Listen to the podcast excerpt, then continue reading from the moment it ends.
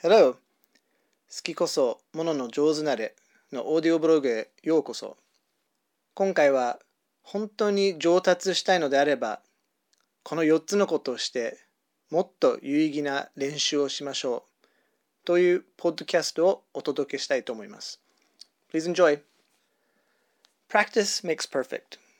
練習によって完璧が生まれるとよく言われますが、but not necessarily.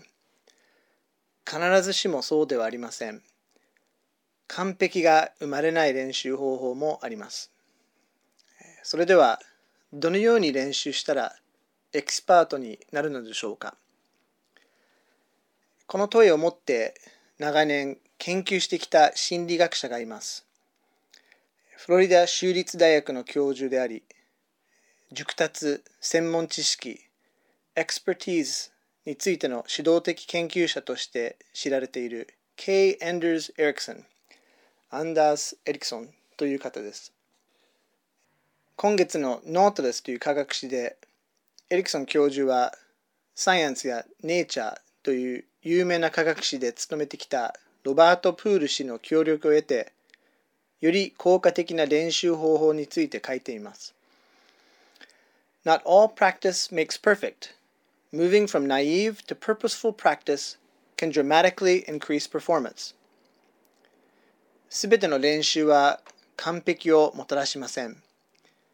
単純でナイーブな練習をやめて目的のある練習をすることで成果は劇的に向上するだろうという記事です。ここでは記事を引用しながら鍵となるいくつかのキーポイントを記しておきますが、時間があれば記事全体を読んでみてください。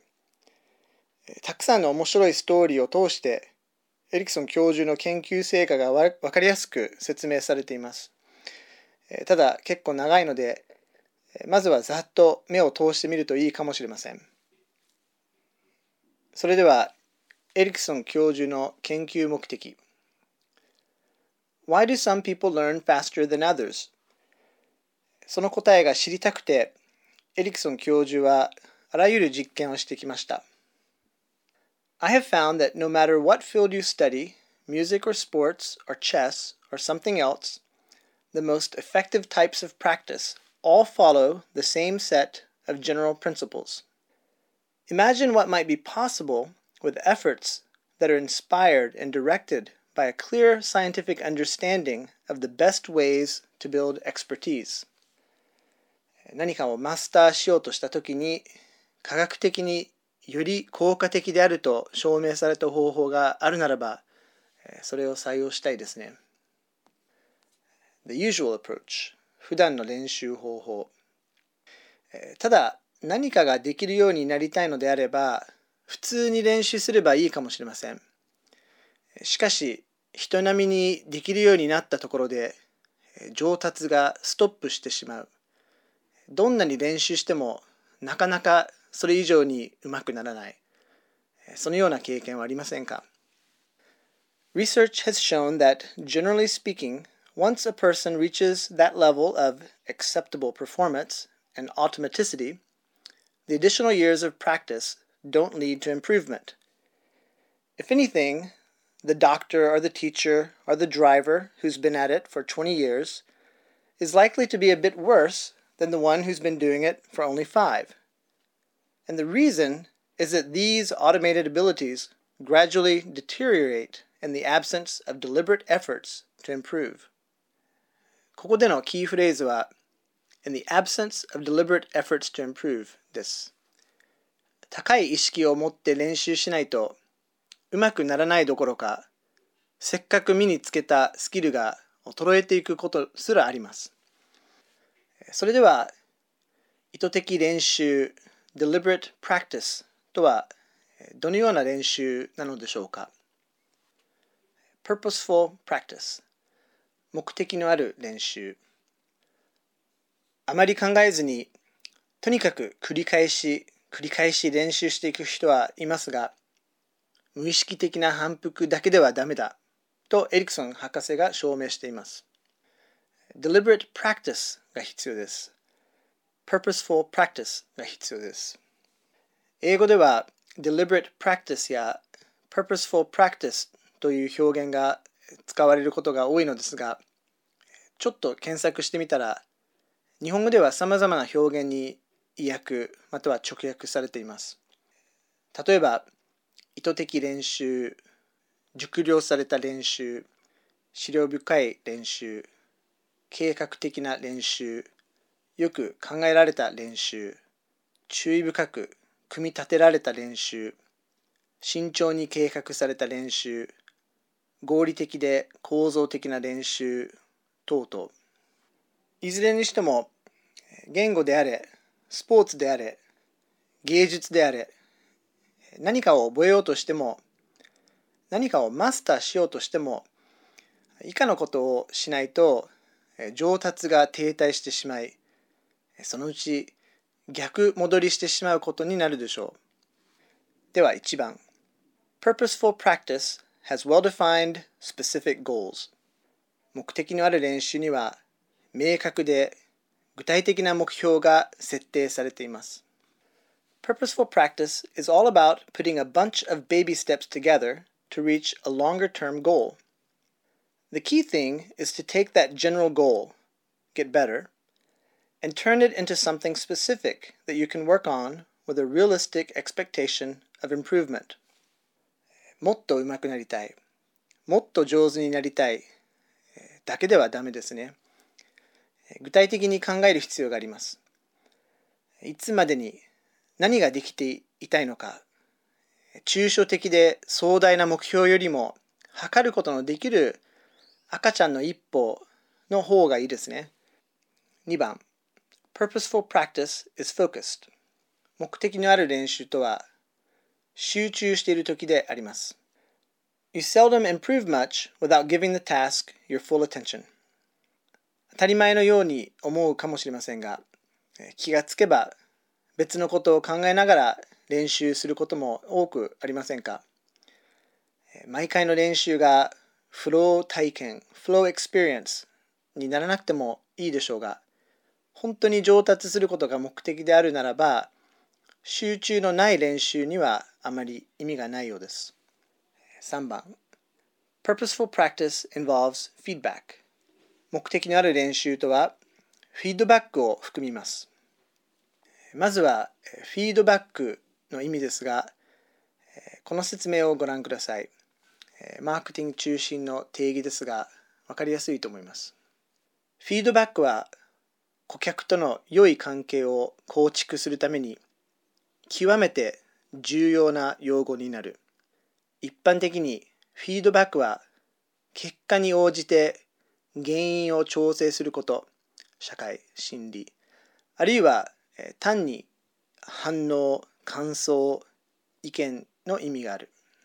マーケティングの世界ではレスポンスを得た消費者に対し、まあ、見込み客、えー、メッセージをどのように受け取ったかどんな環境で受け取ったか受け取った態度や気分はどうだったかの情報を収集することを言う。つまりマーケティングアクションに対しどのように感じたか結果どのように感じたかを把握するために調査しマーケティングアクションにその調査結果を利用し修正していく必要があるという DBM 用語辞典よりの定義です。マーケティングの世界のみならず、今のレベルを超えて上達したいのであれば、フィードバックは欠かせないとのことです。Generally speaking, no matter what you're trying to do, you need feedback to identify exactly where and how you're falling short. Without feedback, either from yourself or from outside observers, you cannot figure out what you need to improve on or how close you are to achieving your goals. 4番 Purposeful practice requires getting out of one's comfort zone. 目的のある練習には自分の安全地帯から足を踏み出す必要があります。言い方を変えるならば、to move outside of one's comfort zone とは 居心地の良い場所、快適帯、安心領域から抜け出すことです。This is perhaps the most important part of purposeful practice. 目的のある練習の、えー、最も大事な要素であるかもしれません。Getting out of your comfort zone means trying to do something that you couldn't do before. Sometimes you may find it relatively easy to accomplish that new thing, and then you keep pushing on. But sometimes you run into something that stops you cold, and it seems like you'll never be able to do it. Finding ways around these barriers is one of the hidden keys to purposeful practice. Generally, the solution is not try harder, but rather try differently. 自分の安全地帯から出るということは、必ずしも自分を苦しめて辛い思いばかりをしてしまうということではありません。むしろ、 バリア、障壁、障害物を乗り越えるために創造的に視点を変え新しいことを学ぶ喜びにもつながりますしかしやはり自分だけでは難しい場合が多いので The best way to get past any barrier is to come at it from a different direction which is one reason it is useful to work with a teacher or coach someone who is already familiar with the sorts of obstacles you're likely to encounter can suggest ways to overcome them 皆様にはそのような方はいますか？いなければ、じゃあどのようにして助ける人がいない、良き助言をしてくれる人がいない？というバリアを乗り越えることができるかについても創造的に考えてください。以上がこの記事のキーポイントではないかと思います。しかし面白い話や具体例がたくさん出てきますので時間が許すならば今度は全部英語で Not all practice makes perfect. Moving from naive to purposeful practice can dramatically increase performance を読んでみてください。えー、最後ですが、エリクソン教授の研究が参考にされている次の本を英語で読みましたが、日本語版もあるので、両方のリンクを載せておきます。どうぞご覧ください。日本語版のタイトルはごく平凡な記憶力の私が1年で全米記憶力チャンピオンになれたわけ。著者はジョシュア・フォアです。英語のタイトルは Moonwalking with Einstein The Art and Science of Remembering Everything by Joshua Foer ついでですがアマゾンで買い物をする際たとえ全く別のものを購入するとしても当サイトの以下のようなこのスポンサーリンクをご利用してくださると大変感謝です。Okay, that's all for this time. Please come back again and visit 好きこそものの上手なれ。